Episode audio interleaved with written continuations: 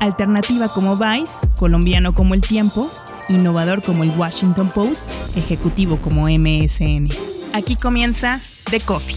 Grandes historias para grandes storytellers. Un podcast con el sabor de Storybaker por Mauricio Cabrera.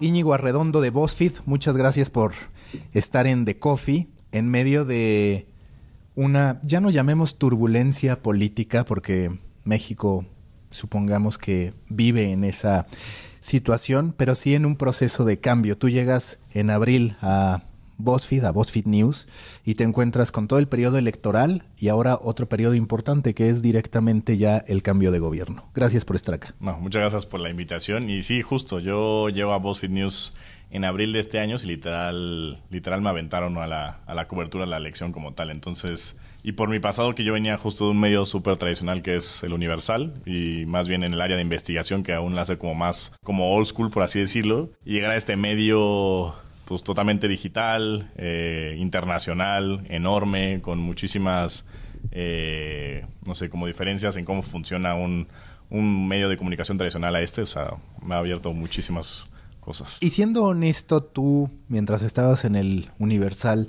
sí tenías esa inquietud por llegar a BuzzFeed, en este caso BuzzFeed News, o tú veías en tu futuro periodístico, en tu futuro profesional, algún otro tipo de camino quizás un poco más convencional? No, realmente siempre me interesó como, o sea, lo digital desde un inicio, o sea, el hecho que llegara al Universal justo fue porque me hacía como diferencia en mi trabajo en pensar en el mundo digital, ¿no? Y de hecho tenía un puesto súper raro en el Universal que era coordinador de reportajes multimedia, que es una cosa como rimbombante, pero lo que realmente hacía era reportajes y los planeaba para digital. Eso, eso pasa mucho en los medios tradicionales, que de repente a todo le ponen multimedia. Yo me acuerdo todavía cuando al periodismo digital se le decía ciberperiodismo, una serie de términos que se oían bien, como tú dices, en esquemas tradicionales, pero que al final cuando tú llegas a otro medio, pues te das cuenta que ni siquiera ya existe ese concepto de multimedia. Más bien todos sabemos que hacemos audio, video, algunas cuestiones de diseño o que se las pedimos a personas que se dedican a ello. Sí, o sea, creo que justo lo que ellos vieron en mí era como que pensaba de manera diferente justo, ¿no? Porque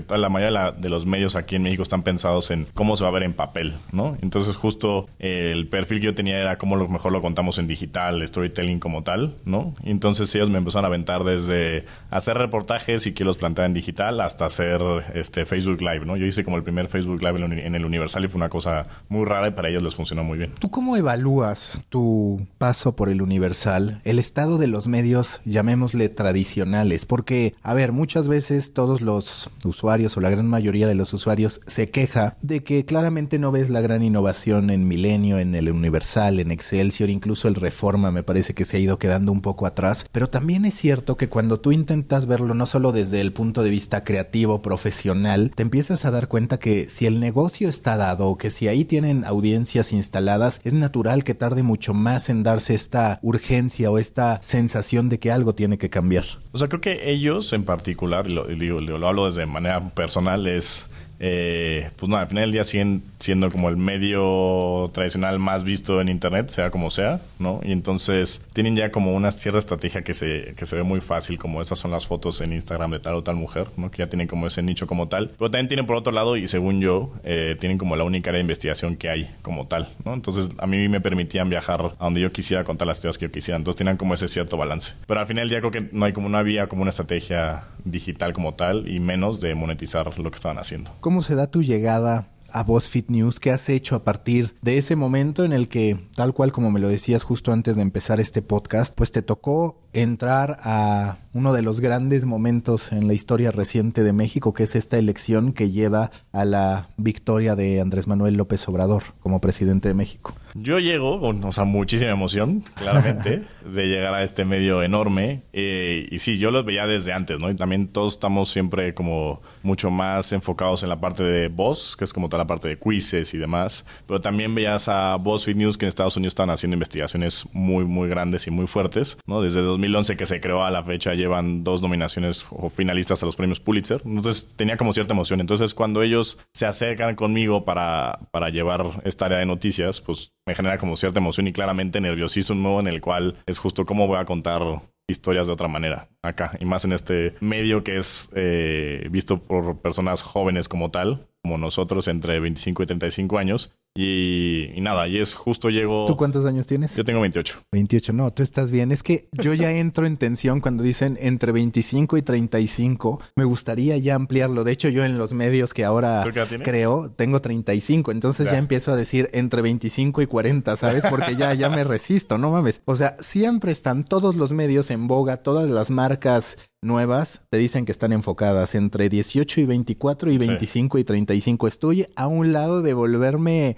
Nadie. falta, sí, de, de, de, de perder el interés de los medios. A mí sí me preocupa, que también creo que va a atender a otro punto y a ver si, si coincides antes de, de volver a, a, lo que te pregunté, que estas audiencias, dado que Internet va creciendo, pues las audiencias también van creciendo con sí, claro, Internet. Es como Entonces, con ellos, ¿no? Exacto. Entonces creo que de repente, y no porque quiera encontrar un consuelo, pero el de 36, 37, ya va a tener más hábitos digitales de consumo que las anteriores generaciones. Entonces sí se convierte en un mercado atractivo. No sé, o sea... ¿Quieres, ¿quieres que te diga que sí? O sea, sí, sí, sí. Gracias. Definitivamente sí. Pero al final ya también pues va cambiando la perspectiva. Tú de 35, alguien de 18, pero, o sea, muchísimo, ¿no? Sí, no, no, y por otro lado, el, vaya, yo sí creo que de pronto hay marcas demasiado obsesionadas con los jóvenes, siendo que, por ejemplo, el poder adquisitivo, ya, pues sí. no está en ese rango. Y es un punto que tal vez sí va a cambiar mucho a partir de los nuevos esquemas de monetización que se han tenido que inventar o a los que han tenido que recurrir los medios, el merchandising, la organización de eventos, todo este tipo de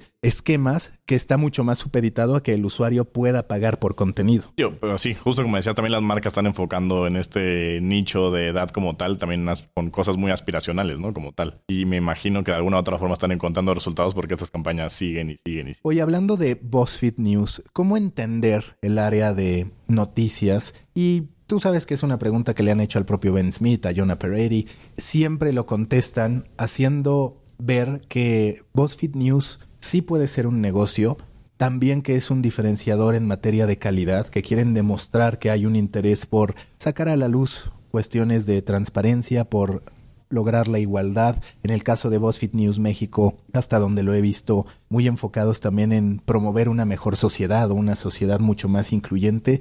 Para ti, ¿cuál es el rol de BuzzFeed News en todo este ecosistema de BuzzFeed que tiene Tasty, tiene Nifty, en fin, tiene cualquier cantidad de spin-offs. Sí, o sea, justo la, la, parte que tiene, que cumple BuzzFeed News en esta, pues sí, en este com, o sea, com, conglomerado de medios es como dar la cara hacia cómo informar de distintas maneras, ¿no? Y viene con un speech que es que nosotros no vemos en los medios tradicionales que estén acercando a otros temas y justo la diferencia, al menos en México como tal, es que no tenemos como una nexo re, real o nexo libre con el gobierno en el cual nosotros podemos hacer un poco lo que se nos venga en gana, ¿no? Y entonces es un poco la parte en la cual yo también me he acercado y lo retomo el tema de las elecciones, que es cuando yo llego, me acerco con todas las campañas y un poco lo que llego a hacer es, uno, presentarme, presentar BuzzFeed News, porque justo es, siempre que llega con ellas es como, ¿qué medio es? Es como, busque, y es, luego es, les enseñas qué es BuzzFeed, les enseñas y ya, ya les, te das cuenta que han visto quizzes, que han visto algunas de las notas que hacen y les, también les platicas de BuzzFeed News. Entonces, justo el gancho que es, nosotros le hablamos a las personas jóvenes y tenemos justo una agenda como incluyente, ¿no? Y también tratamos de encontrar, por así decirlo, las batallas en que queremos meternos, que es que tanto en Estados Unidos como acá no tenemos las manos suficientes que va a tener un medio tradicional enorme en el cual tenemos que escoger los temas que nadie está cubriendo. Y en esta parte, creo que lo que hicimos en las elecciones fue acercarnos de cómo estaban las elecciones o las candidaturas llevadas en el medio, o sea, en digital como tal, hicimos un reportaje que era como el rey de los bots. Y eso fue como, para mí, fue como nuestro distintivo en todas las campañas de los otros medios. Y que además, si mal no recuerdo, esta investigación del rey de los, de los bots incluso resonó a nivel internacional por justo la coyuntura mexicana, pero también porque mencionaron algunos otros casos a nivel internacional y demás, ¿no? Que, es justo otra cosa que te da este medio que es enorme, ¿no? Que tenemos 15 oficinas en 14 países, en lo cual te puede llegar a que si la investigación tiene cierto ángulo, puede ser global, ¿no? Entonces la pueden tomar distintos países y al final ya eso genera mucho más eco. Y esa es, creo que es otra parte del diferencial que tenemos, que es cómo pensamos de manera global las historias, ¿no? O sea, puede ser desde una investigación un tanto seria que sea política, como la semana pasada que sacamos una nota sobre un perro que estaba fuera de, de una pizzería y que estaba ahí, que tenía una placa de no me den más pizza, ¿no? Esa nota hoy está en BuzzFeed en Estados Unidos y está trendeando, ¿sabes? Entonces es justo como hacemos una historia que sea global y es simplemente aprender a reportearte a ti, que es nuestro lema, pero también a reportar a Internet, que es, ese es justo el punto. Tu acercamiento con los partidos políticos, con los distintos equipos equipos de campaña, ¿qué tan profundo era el conocimiento que ellos tenían de digital? Partiendo de que ya nos contaste que algunos no entendían ni qué era no, voz. ¿qué medio es? Pues, no sé, creo que, creo que justo las personas solamente se centran como en el rango de edad y ya, ¿no? O sea, o eso, o eso fue lo que yo entendí y también ese era un poco mi gancho, ¿no? O sea, como uno, o sea, era la elección más grande que se ha dado en este país, ¿no? La cantidad de jóvenes que iban a votar en esta elección era muy importante y era justo darle como ese spin-off. Además tenían como esa miedo de que los jóvenes no salían a votar y demás. Entonces, pues eso, creo que yo lo sentí como muy, no sé, como que justo no están interesados en, el, en lo digital como tal, o sea, con mucho énfasis, o al menos esconden esa cara, que también a la hora de hacer esta investigación para lo del rey los bots se veía esa parte que era como un poco como dark side por ahí o una persona que era como, ah, alguien de mi equipo está trabajando en eso, ¿no? O sea, a la hora que yo hice como ese fact-checking que era que esta persona decía que me trabajó contra las campañas y demás, o sea, hablaba yo con los presidentes de partidos y, era como, o sea, no te puedo decir que, que, no lo, o sea, yo no lo conozco, pero no sé si alguien de mi equipo lo conozca o qué sé yo, ¿no? Entonces no hay como una línea directa hacia quién está manejando lo digital en la política. ¿En algún momento te ha tocado guardando toda comparación porque evidentemente toda esta publicación del dossier que vinculaba a Donald Trump con el gobierno ruso, pues es algo único, pero ya te ha tocado en los meses que llevas en BuzzFeed News México tratar con algún tema delicado estarte debatiendo respecto a si publicarlo, ¿no? O sea, sí, y, justo te da otra perspectiva también del medio y es como una diferencia. O sea, este es mi quinto trabajo, como tal, o sea, en quinto, quinto medio de comunicación en el que estoy. Los demás habían sido mexicanos todos, tanto tradicional como digital, algunos. Y es la primera vez que acá todo lo que yo tenga que publicar, como si es un texto muy fuerte o es un reportaje grande, tiene que ir, o sea, hay un fact-checking muy fuerte y dos, tiene que estar verificado por abogados. Y si se va a pasar en otros países, tienen que verificar los abogados de esos países. Entonces, no hay como una parte, no sé, como un dilema moral por ahí. Creo que no. Creo que eso se establece desde que estás haciendo como una investigación. Sino a la hora de publicar es que todo esté fact-chequeado para que no vaya a tener como alguna ruta en el cual tengamos algún problema legal. ¿Cuál es el proceso que tú y tu equipo desarrollan? Es decir, ¿en qué momento ya llega este fact-checking? ¿Ustedes tienen personas dedicadas a corroborar la información? Vaya, ¿por qué filtros pasa cada historia hasta llegar al público? Depende mucho de, las oficinas a lo largo del mundo, porque claramente la oficina más grande es la de Estados Unidos, ¿no? Y en específico la de Nueva York. Y nosotros acá en México, que eh, todo vos somos alrededor, todo vos y somos alrededor de 30 personas, ¿no? En el cual el equipo acá no es muy grande, pues tenemos ciertos procesos en el cual pues simplemente vas trayendo las cosas a la mesa y yo tengo justo un jefe en Brasil, que es como el jefe de Latinoamérica, que con él puedo corroborar las cosas. Entonces, pues nada, en ese sentido sí suena como algo tradicional en el cual simplemente lo ven distintos editores y van saliendo dudas y también funciona muy bien para poder plantear mejor la historia y ya. Después de eso entran en este proceso que es verificación por un equipo y también por el proceso legal. Realmente los abogados funcionan justo como un editor del editor del editor del editor, ¿sabes? ¿Y ya te ha tocado que te frenen contenido los abogados? No, para nada. Solamente son como precisiones, ¿sabes? O sea, por eso yo lo veo a veces como si fuera un editor del editor del editor, como tal. O sea, que te cambien alguna preposición, por así decirlo. ¿Ustedes en qué momento se encuentran? Hablando de BuzzFeed News México. Tiene por ahí cerca de dos años de... año y medio. Año y medio de haber iniciado. ¿Qué sigue para BuzzFeed News? ¿Qué viene? O sea, creo que justo nosotros tenemos como la oportunidad, lo que te decía antes, es que no hay como una liga específica o una conexión con gobierno en el cual creo que viendo el panorama actual de los medios tradicionales, o si hablamos como de medios como Milenio, como Excelsior, que bueno, ahí tiene como otra parte que es todo este grupo de imagen muy grande, el Universal Reforma, que gran parte depende mucho del dinero que dé el gobierno, y nosotros tenemos justo esta otra ventana en la cual pues, tenemos libertad y podemos escribir lo que sea y, y tenemos que apuntar hacia temas que nadie esté tomando en cuenta. Y justo también buscar temas en la política como tal. Entonces la idea es que el equipo crezca y que podamos ir aportando historias, historias de manera muy nuestra que sería como enfocado también en lo digital. BuzzFeed en sus políticas no acepta dinero de gobierno o si es una posibilidad más allá de que no dependan de esos ingresos? No hay. Y la verdad es que también hay una línea muy directa en la cual yo no debo de tener como una conexión con el lado de ventas, ¿sabes? O sea, clara, tal que Eso también es un poco tradicional, porque tú sabes que ahora la gran mayoría de los medios operan con editorial directamente vinculado a comercial, que se entiende por un lado por esta necesidad de generar branded content, pero por el otro es cierto que tú puedes estar comprometiendo la integridad editorial, el modelo, la credibilidad a partir de ese vínculo con comercial. Sí, tal cual. Entonces realmente no hay como una conexión entre un área y la otra. Entonces realmente no es que yo pueda saber de dónde viene, o sea, quién, quién está patrocinando, pautando en el, en el sitio como tal. Y entonces no hay ninguna conexión a eso. Entonces esa es la otra cosa, que también no hay ninguna conexión con el área de ventas en el cual te permite a ti la libertad de escribir sobre cualquier tema.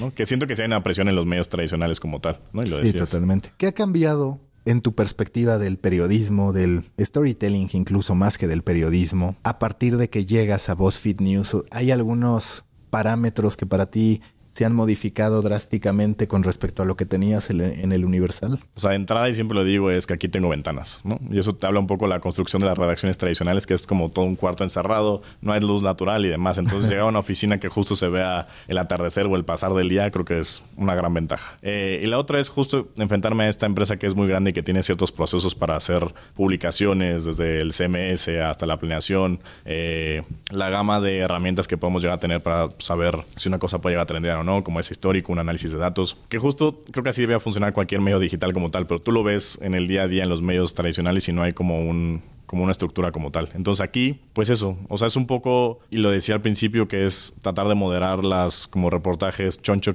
chonchos que podemos llegar a tener, como el de Rey de los Bots, como esta nota del perrito. Entonces es justo generar una estrategia en el cual, cuál te va a permitir dar cierto alcance, ¿no? Y cuál va a ser tu gancho para que una historia que sea, que tenga que ser leída, que tú creas que se tenga que ser leída, pueda ser, ¿no? Entonces generar como una estrategia para que tu post que más trabajaste o tu historia sea leída. ¿no? Que siento ese es el punto de todo. ¿Ustedes cómo calculan el éxito de una publicación a partir de data scientist, a partir de distintos algoritmos que tienen?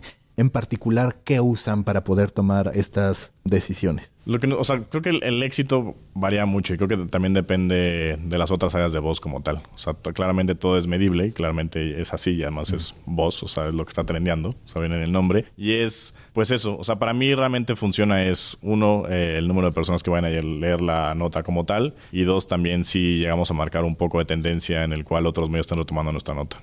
Entonces sería eso un poco la medición. Y también para mí, en términos personales, sería que otro país de donde está voz toma nuestra historia. En ese camino, BuzzFeed a nivel internacional ha empezado a desarrollar producciones originales. Una de ellas, Follow This, en Netflix que compite, podríamos decir, con Explained de Vox. Yo debo ser honesto y decir, me gusta más Explained, pero también valoro mucho Follow This. No son necesariamente lo mismo, uno es con voz en off, el otro le da mucho posicionamiento al, reportero, ¿no? Al equipo que está trabajándolo. ¿Existe ese mismo proyecto en algún momento para BuzzFeed News en México? ¿Qué sigue a ese respecto? O sea, la idea, insisto, es que el equipo crezca y que también estemos enfocados mucho, pues también en video como tal. Seguramente cuando este podcast haga al aire, o sea, habrán cambiado varias cosas. Y, nada, yo estoy, o sea, fui, estuve hace unas semanas en Brasil en, con pretexto de las elecciones, pero realmente ahí fue a tener como una junta de planeación para el siguiente año y demás. Y la apuesta es eso, o sea, hacer crecer el equipo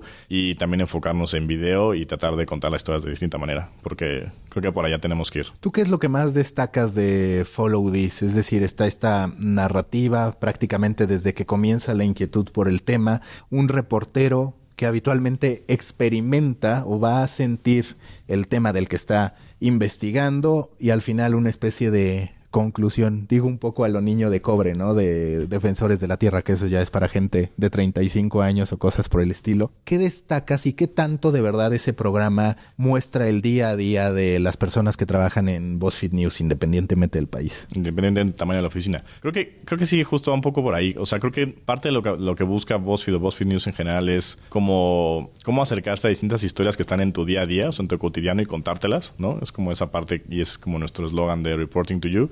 Y, y, es también como atreverse quizá a hacer, uh, como no tener miedo al ridículo, ¿no? O sea, ir por historias que tú dices, como por qué iría por una cosa tan que pueda ser como aberrante o estúpida, pero al final del día esa cosa que está en tu día a día tiene una historia y ese fondo, ¿no? Entonces, sí, la construcción a veces de las historias que llegamos a tener es así, ¿no? Y es y trato lo que lo que trato de hacer en el equipo que tengo es que también los reporteros se emocionen de hacer una historia, ¿no? Entonces, si eso te llena, pues creo que va a ser un mejor trabajo. La inteligencia de datos muchas veces es más certera cuando estás hablando de contenido evergreen. Alguna vez en, en una junta que llegué a tener con el propio Ben Smith en alguna de las visitas que hizo, pues él hablaba de cómo BuzzFeed, por ejemplo, con contenido de fútbol no ha podido siempre. ¿Por qué? Porque el fútbol se mueve demasiado, pasan demasiadas cosas que te pueden alterar la inteligencia de qué va a funcionar o no. No significa que no puedas tener una capacidad de análisis, ¿no? Pero sí que hay muchísimos factores adicionales que te pueden alterar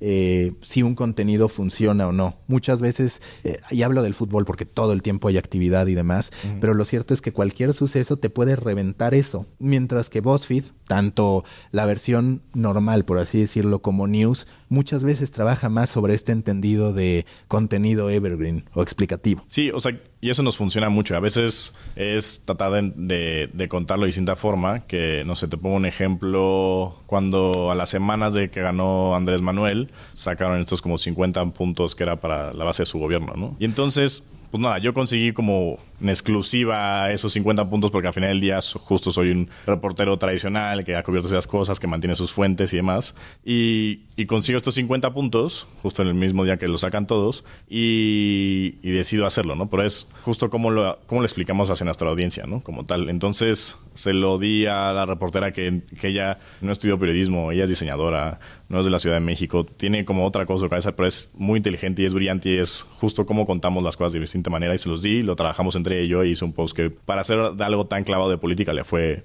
muy, muy, muy bien. Y fue con un tipo, perfil tipo voz, ¿no? Ya sabes, con eh, GIFs, imágenes, contado como tal, ¿no? Reacciones en, que había en ese momento ya de social media. O sea, es, es eso, ¿no? Y también en ese caso en específico, eh, con esta misma reportera, con Fana, eh, probamos en un evento de campaña de Anaya cuando fue a Ibero y lo que ella hizo fue una crónica en primera persona, que eso ya casi no se ve en ningún medio tradicional, pero es justo como ella no tiene, no tiene mucho entendido de este mundo, es tú que viste y que escuchaste, ¿no? Y eran como 68 puntos que escuché, lo que vi y escuché con Anaya, ¿no? Y también fue una nota que le fue muy bien, o sea, para términos de política y demás, acercárselo a nuestra audiencia, creo que ese es, ese es el gran reto que tenemos. Siempre estos players internacionales. que son explainers al final del día. Claro. Siempre estos players internacionales tienen, sí, su visión de BuzzFeed es así. Cualquier empresa internacional tiene muy claros sus pilares, cómo debe ser representado, cómo debe ser expresado, cómo debe ser transmitido. Pero en tus juntas internacionales, a partir de los meses que llevas en BuzzFeed, ¿has detectado algunas diferencias significativas respecto a tendencias respecto a las audiencias, respecto a cómo cierto país abraza ciertos contenidos respecto a otro. ¿Te ha tocado sentir eso de claramente esto que funciona acá no funciona en México, no estamos aún ahí? O sea, y va mucho también con la agenda. O sea, sí claramente hay, porque los países son muy distintos y también va desde la agenda que, que cubra cada uno de los países hasta también si en un país usan más Twitter o Facebook, ¿sabes? O sea, y eso cambia también como en Asia o en América Latina o en Sudamérica. Entonces, pues sí hay como una diferencia en ese sentido. Pero creo que hay historias que se pueden llegar a contar en cualquier parte, ¿no? O, que tienen como ese ámbito global. Y nosotros tenemos una junta mensual, todos los editores de BuzzFeed News en el mundo, lo cual ahí me toca a las 6 de la mañana de la Ciudad de México. ahí eh, Ben está a las 7, o sea, a las 7 en Nueva York. Eh, Graciliano en Brasil está a las 8. O sea, y es algo muy, o sea, chistoso, pero también como, creo que la primera vez que le hicimos, nadie tenía como esa idea de que fuera a durar tanto y fue una plática de 45 minutos donde cada quien expuso algunos temas que habíamos llevado, que había funcionado y que no. Y justo esa retroalimentación de cómo podría funcionar ese tema en otro país, o sea, o cómo lo podían adaptar, es algo que podía funcionar, es algo que funciona muy bien. Por ejemplo, la semana pasada hicimos una, un reportaje sobre cómo es menstruar en la caravana migrante, ¿no? Entonces, y ese tema lo habíamos sacado o lo hablé con el que, con el que dirige en Reino Unido el área de investigación. Y lo que hicieron fue eh, de refugiados, pero era con el mismo sentido. Probamos acá y le fue bastante, bastante bien. A pesar de ser un tema tan específico, le fue muy bien. Entonces, son esas pruebas y error que al final del día con otra audiencia en otro país puede ser que ellos prueben, tú pasas el insight o esto lo pasan a ti, puedes probar acá y ver si funciona o no. ¿Tú qué tanto crees en tendencias que hoy ya son muy fuertes en Estados Unidos. Por ejemplo, el podcast, aunque por otro lado BuzzFeed decide echarse un poquito atrás para privilegiar video y privilegiar otros proyectos, pero a final de cuentas el podcasting está bastante fuerte en Estados Unidos, los newsletters están bastante fuertes en Estados Unidos, ya BuzzFeed a través de Tasty saca su cocina o su estufa inteligente, de pronto también la línea de productos de cocina directamente en Walmart. Todas esas tendencias para el 2019 ya van a estar en México o todavía nos falta.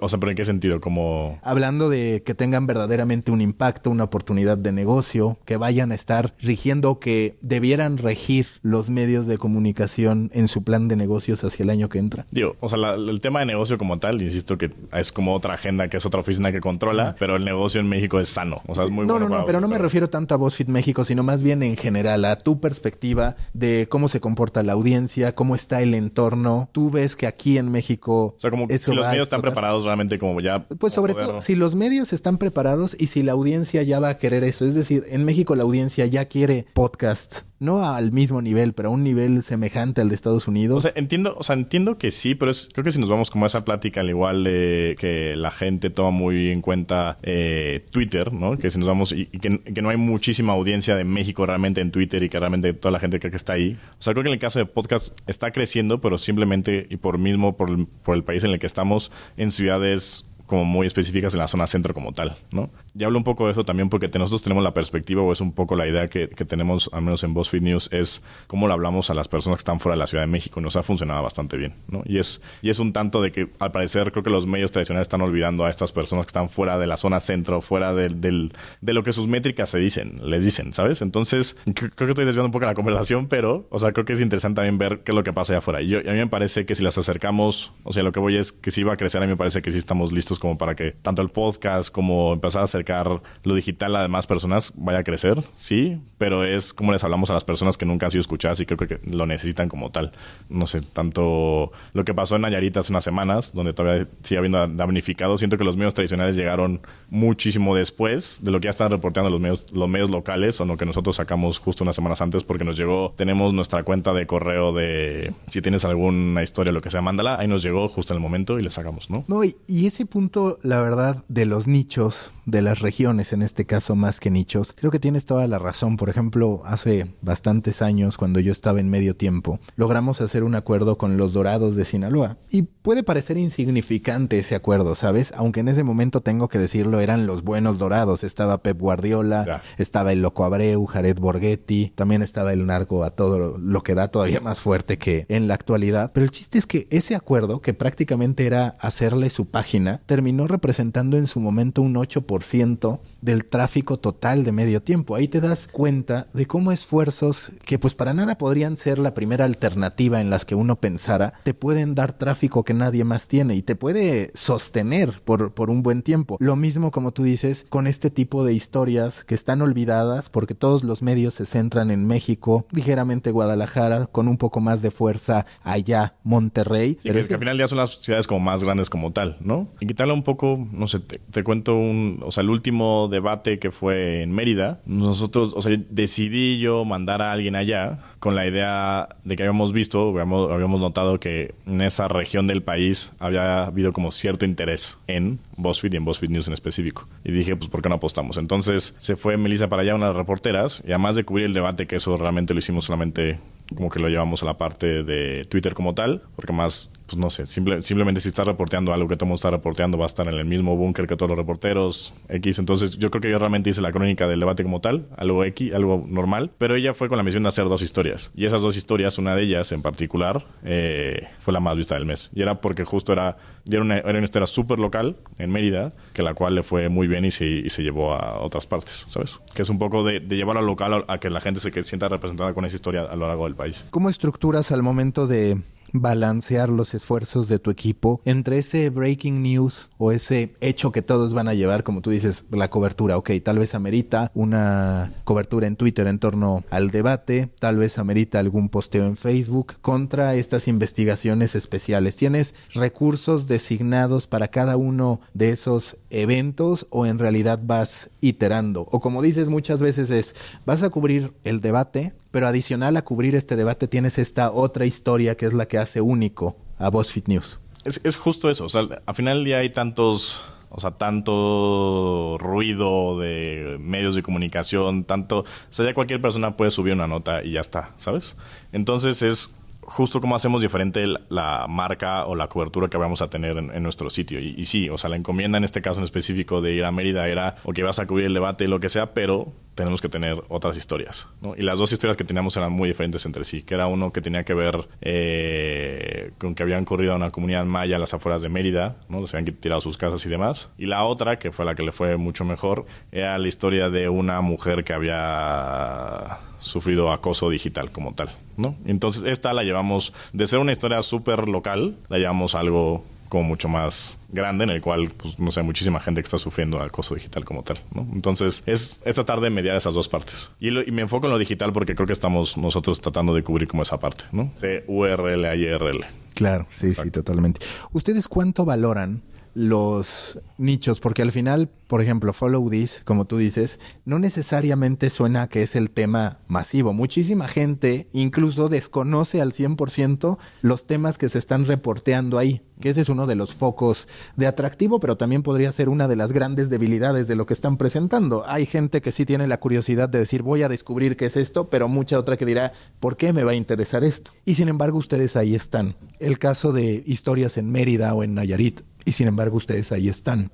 ¿Cómo manejan desde BuzzFeed en lo general, perdón, quién sabe por qué me quedé sin voz, cómo manejan desde BuzzFeed en lo general este tratamiento de lo local o del nicho y como tú dices, que explote? O sea, creo que, creo que como mucho hay como, como también como prueba y error, que insisto que tenemos como también este histórico con el cual te permite ver un poco el ángulo y demás, la perspectiva, pero creo que llegar a esos temas también es que nosotros que estamos realmente enfocados en Internet y, realmente como reportearlo como tal, te llegas a encontrar 10.000 historias de las cosas más raras como tal y vas probando con historias que tú dices, o sea, esto no es normal, qué sé yo, y genera muchísima atención. Y de ahí vas encontrando historias, como si fuera cualquier redacción normal. Así lo veo yo. O sea, en el sentido de, oye, ¿sabes qué me dijeron qué tal cosa? Ah, pues sigue averiguando, ve jalando el hilito, ve jalando el hilito, ve jalando el hilito y puedes ir sacando una nota pequeña, una nota pequeña puede ser que jale. Y al final del día, como cualquier redacción normal, vas a tener después un reportaje o algo choncho y lo vas estar publicando. Y funciona así. Y para mí funciona, insisto, para una investigación muy grande como para también saber hacer o cómo reportear la historia del perrito. O sea,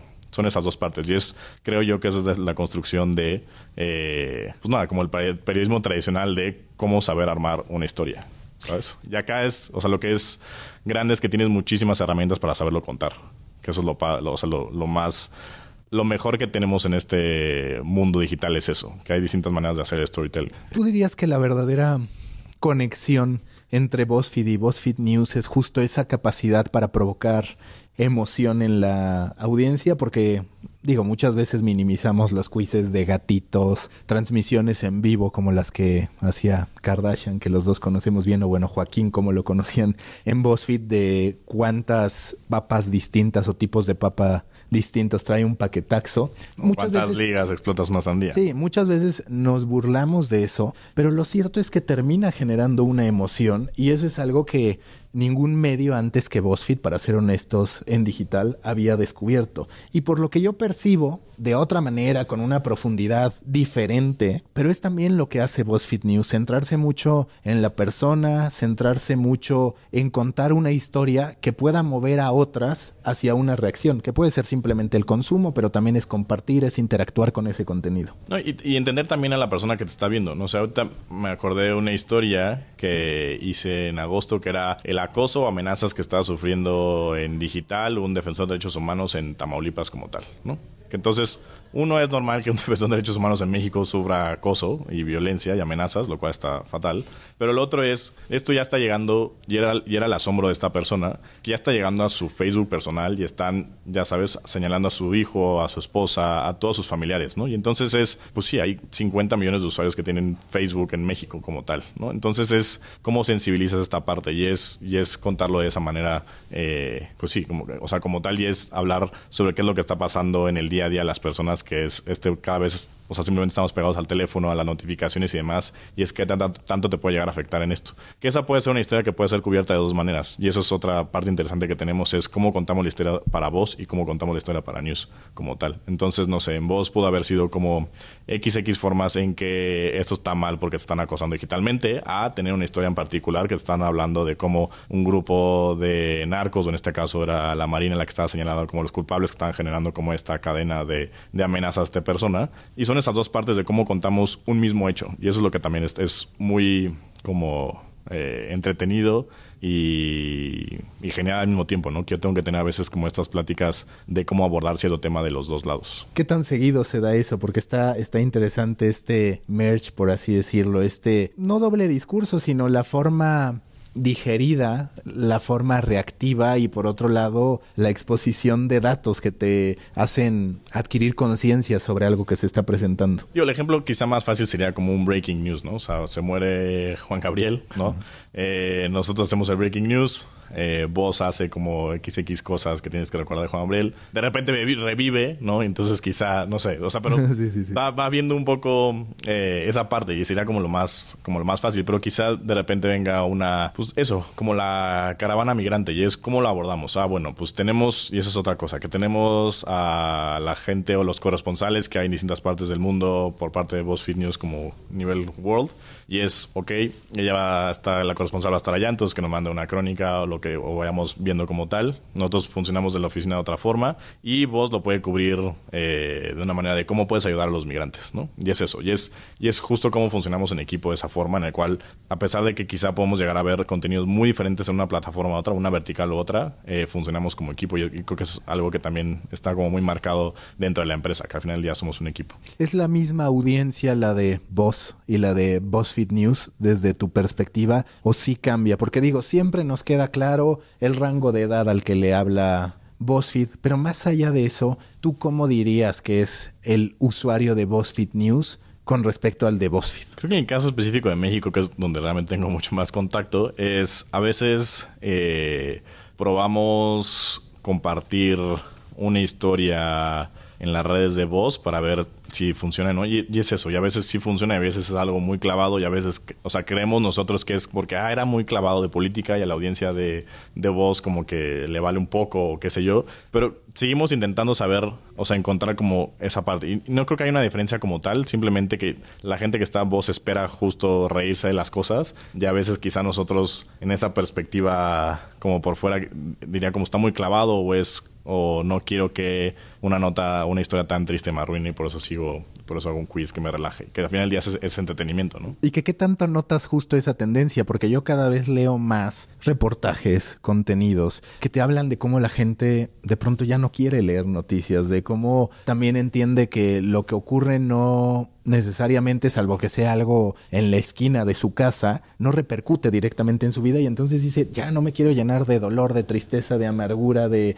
sospechosismo, por así llamarlo, respecto a la sociedad que me rodea. A ti te toca lidiar con eso ahora que me lo decías. Pues sí, hay mucha gente que prefiere el lado de BuzzFeed. No que esté bien o mal, sino simplemente que no quiere entrar tanto a preocupaciones más densas o profundas. Pero también te un poco de la, de la cobertura hacia los temas, ¿no? O sea, claramente si, si es un suceso en el cual pues, hay, hay víctimas y hay una tragedia como tal, es cómo haces esa cobertura que sea como digerible para todos, ¿no? O sea, creo que tal un poco la cobertura de los medios de que quizá hay como mucha victimización hacia ciertos temas y la gente ya está cansada de eso, ¿no? Entonces, pues no sé, yo trato de darle como mucho contexto y darle también como color y también... Eh, pues no sé, no incitar a nada, sino que justo que lo que estés leyendo te llegue a reflexionar a ti en tu día a día para que tomes una mejor decisión como tal. Y creo que va un poco por ahí. Y también estamos probando en, y sirve mucho tener como esta otra audiencia de voz, que es uno más antigua, o sea, en el sentido que voz, BuzzFeed llegó primero a BuzzFeed News, y dos, grande, en el cual te permite nos permite a nosotros explorar mucho esa parte. Eh, he estado impulsando como video en el área de noticias y en campaña tuvimos tres videos fuertes. Eh, uno, que es ya como una marca que ya tenemos, que es ocho preguntas con, y tuvimos uno con Tatiana Cloutier y fue un video muy visto, o sea, para nuestras cifras era, era un millón y medio de reproducciones, que estuvo muy, muy alto. Y ese al final del día veías que la gente estaba muy interesada en saber quién era Tatiana Cloutier, ¿no? Y nosotros preguntábamos desde si México va a ser Venezuela hasta qué va a hacer cuando llegue el gobierno, ¿no? Ese es uno. Y te das cuenta que la gente está interesada en política. Entonces, ok, si le interesa política, se compartió en voz, ok. Entonces, ahora, ¿cómo les hablamos de eso? Entonces empezamos a probar con estas otras cosas que te decía de mandar a Fana a cubrir un evento de Anaya, ¿no? Entonces, eso es como contrastes y probemos. Ya está, y funciona. Otro video fue eh, el reportaje que hablamos de los Railroad Bots, que fue como algo mucho más clavado, eh, que tuvo una colaboración internacional en el cual se veía como el equipo que teníamos, la estructura, el armado, la edición y demás, pero se fue, fue un trabajo de meses en el cual yo tuve que reportear a esta persona para que accediera a hablar con nosotros, todo el demás desglose y demás, que, que, en el video no se ve, pero es eso, y le fue muy bien. Tanto juntando Estados Unidos y México, que fueron las dos donde salieron, tiene como arriba de 3 millones y medio de reproducciones. Y el último, que fue el más visto de todos, fue justo una mezcla de algo de política, que era un candidato presidencial eh, independiente, al Bronco, una entrevista que te dijera un poco quién es este personaje y la otra es hacerlo un tanto voz. Entonces, cuando hicimos la entrevista, eh, habían pasado unos cuatro días del primer debate presidencial, que si recordamos fue cuando puso su teléfono ahí. Sí, sí, sí. ¿no? Entonces, lo que hicimos fue recolectar o buscar X cantidad de mensajes que le llegaban por WhatsApp y lo que le pusimos a hacer, además de hacer una entrevista como seria o ese ocho preguntas, eh, era que contestara los mensajes. Y ese video para nosotros fue una explosión, ¿no? Tiene ahorita casi 8 millones de reproducciones. Y en esos momentos, eso. O sea, nos funcionó bastante y era como esa mezcla entre, ok, para mí sí es un hecho noticioso que este hombre, que es candidato presidencial, ponga su número y ver qué es lo que la gente le está pidiendo, que puede ser desde un chiste, que era, eh, oye, Bronco, eh no sé, Rebeca no me está, me robó el corazón, le puedes mochar la mano y entonces eso, te habla un poco, uno, de la propuesta que estaba diciendo el Bronco en ese, en ese debate, dos, lo, cómo la gente lo tomó como manera de chiste y tres, qué responde esta persona. Entonces, para mí es justo como abordamos la noticia de distinta manera y es perfilarlo tanto de Newsy, o sea, como de Fortnite News a, Zona Voz y, es, y para mí ese video como que habla un poco de, de esa gran mezcla que podemos llegar a tener. En tu análisis interno, ¿qué es lo que privilegias, entendiendo que BuzzFeed, sobre todo BuzzFeed en, su parte normal, en su parte regular, por así decirlo, es muy social. Para ti, ¿cuáles son los KPIs que te terminan representando el éxito? ¿Son las interacciones? ¿Es el alcance? ¿Son las reproducciones en video?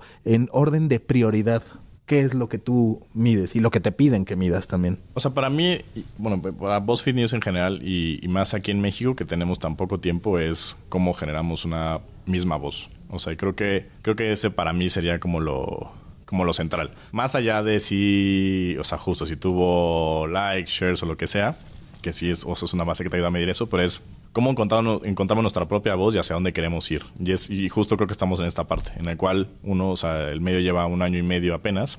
Dos, yo lo tomé en abril, entonces ya es ir encontrando esta parte, ¿no? Y en el cual también ves eh, en los tres países donde hay eh, está BuzzFeed o BuzzFeed News, o Estados Unidos, Brasil y México, hubo elecciones y es como justo como hablamos los tres para poder saber cómo cubrimos elecciones o cómo apuntamos con ciertas historias o la cobertura y demás. Entonces, creo que en este momento es encontrar nuestra propia voz. Y que justo a ti te tocaron también las elecciones de Brasil, porque recuerdo que cuando te invité justo ibas hacia allá. Respecto al comportamiento de la sociedad, al uso de las redes sociales, ¿qué diferencias encontraste? Por ejemplo, en Brasil hubo todo un tema con WhatsApp que en México no se dio tanto, no se le vio tanto como la plataforma de la desinformación, en cambio sí a Facebook. ¿Qué otro tipo de diferencias notaste? O sea, creo que la central es esta, uno, y dos, creo que en el caso de Brasil, o sea, lo que realmente cambió todo fue el atentado contra Bolsonaro, entonces de ahí creo que, o sea, nada, o sea, él ya ha hecho ni de ahí ya no salió ni su casa, ¿no? Entonces, no sé, o sea, creo que en ese caso, y, y es muy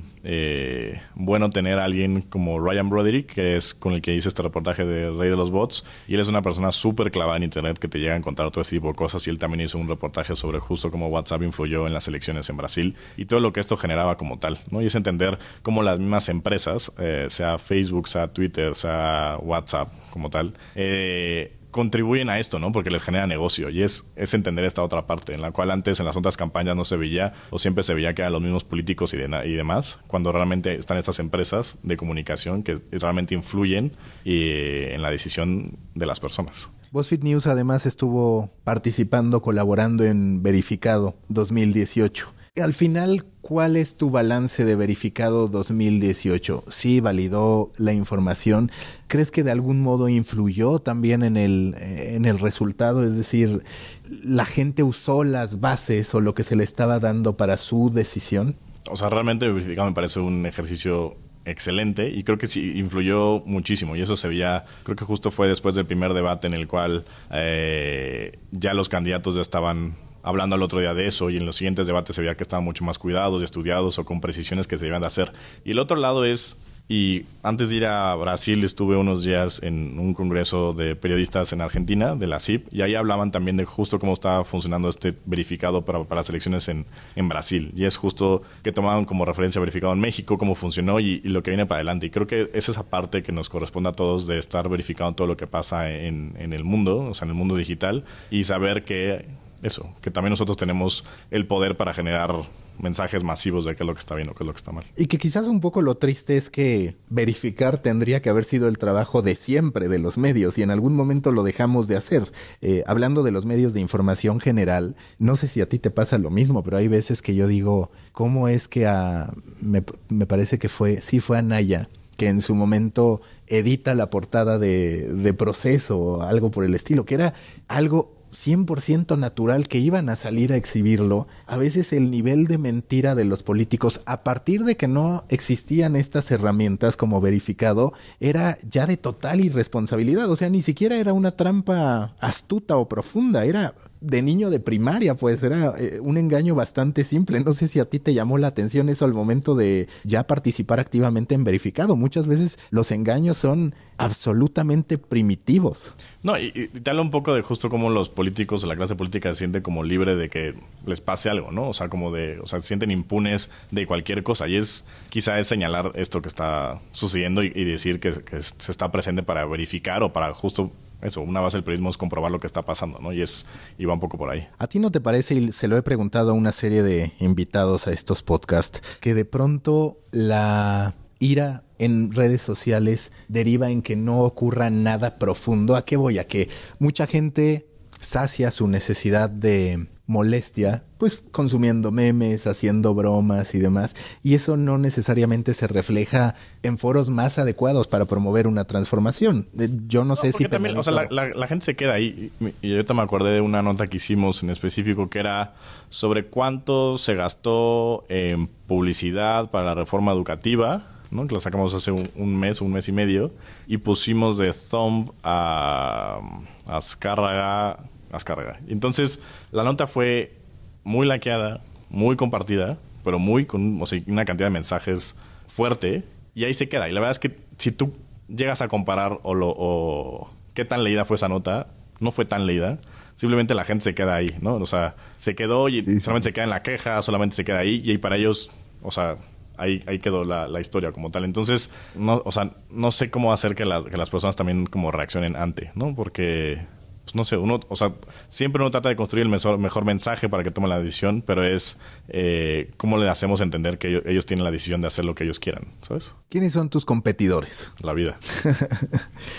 no, ¿Cómo te mides? ¿No tienes medios en particular que digas este, este, este? Pues nada, o sea, creo que, o sea, en, en términos particulares, creo que realmente siempre estamos tratando de tener como la mejor historia como tal. Digo, tenemos siempre en el radar los otros medios digitales que puedan ser desde Animal Político, a Nación Telos 1, o ver qué está haciendo Cultura Colectiva, o, o sea, tenemos, o sea, tenemos en el radar a ¿Qué, varios... ¿Qué, ¿qué ves a Cultura Colectiva? ¿Qué veo? ¿Qué le ves?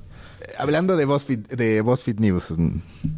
La, o sea, la verdad es que he visto poco en el sentido noticioso de ellos. Simplemente eh, me parece que tienen una capacidad de, de reinventarse sí, sí, sí. notas eh, por mucho tiempo y, y, eso. O sea, y, es, y, es, y también te habla un poco de, de, qué es lo que la gente quiere consumir también. No, y eso no te lleva a que, ah, vamos a dar lo mismo, lo que sea. Es simplemente, si quieren hablar de X cosa que ya estás viendo que lo están compartiendo mucho de tal medio, ah, bueno, pues hay que quizá darle este enfoque. Y también, vale, también ver si vale la pena hacer el esfuerzo de, de hacer eso o no, ¿sabes? Pero o sea, no, no los tengo como competencia, simplemente los tengo en el radar para saber qué están haciendo. Como referencia más bien. Tal cual. Oye, ¿qué podemos esperar de BuzzFeed News para 2019? Ya hablaste de video y demás. ¿Algo en particular que nos puedas decir? ¿Esto va a ocurrir? Eh, ¿Algún lanzamiento, algún spin-off, producción, algo? Ah, nosotros estamos, es igual que tiene que ver mucho con video, pero vamos a empezar a hacer como una pequeña eh, serie de mini documentales. Eso va a ser para el siguiente año. Eh, apostando un poco con eso y a ver qué tal, qué tal funciona. Pero lo otro es, y justo va un poco por el perfil del equipo que tenemos y también por mi perfil, eh, que insisto que hacía investigaciones Universal y más enfocadas como a seguridad o política, pues es tratar de ganarnos un poco la agenda de los otros medios y que nos y que llama la atención de que nosotros también estamos haciendo cosas y podemos tener muchísimas más exclusivas que cualquier otra cosa con un simplemente conteniendo como dardos de precisión como tal. Entonces, pues eso, o sea, la apuesta en términos eh, como de agenda es tratar de hacer un reportaje eh, choncho al mes, al menos. Por mini documentales que entendemos, episodios de 5, 10, 12 minutos. Sí, entre 5 y 10 minutos, más o menos. Y esa es un poco la, la apuesta que tengo y es, yo tengo una junta en diciembre en Nueva York para justo tener como una planeación más, más a fondo de cómo va a estar las cómo va a estar las oficinas de News el siguiente año, o sea, como una cosa más y es yo voy a tratar de llevarles, más bien les voy a llevar como proyectos que yo tengo acá pensados, entre ellos este para tener como una mayor amplitud y apoyo de Y estos documentales, eh, Facebook, por ejemplo, es la vía de distribución. Este año, bueno, ya de hecho ya se abrió el canal de YouTube, entonces también va por ahí. Muy bien. La pregunta que a todos hago es, si tú fueras un café, ¿cuál sería? No cuál tomas, porque me dirías cerveza o algo por el estilo más que café, pero ¿qué café serías? ¿Cuál, cuál te representaría? ¿Cuál representaría tu personalidad? Mira la del... La tuya, la tuya.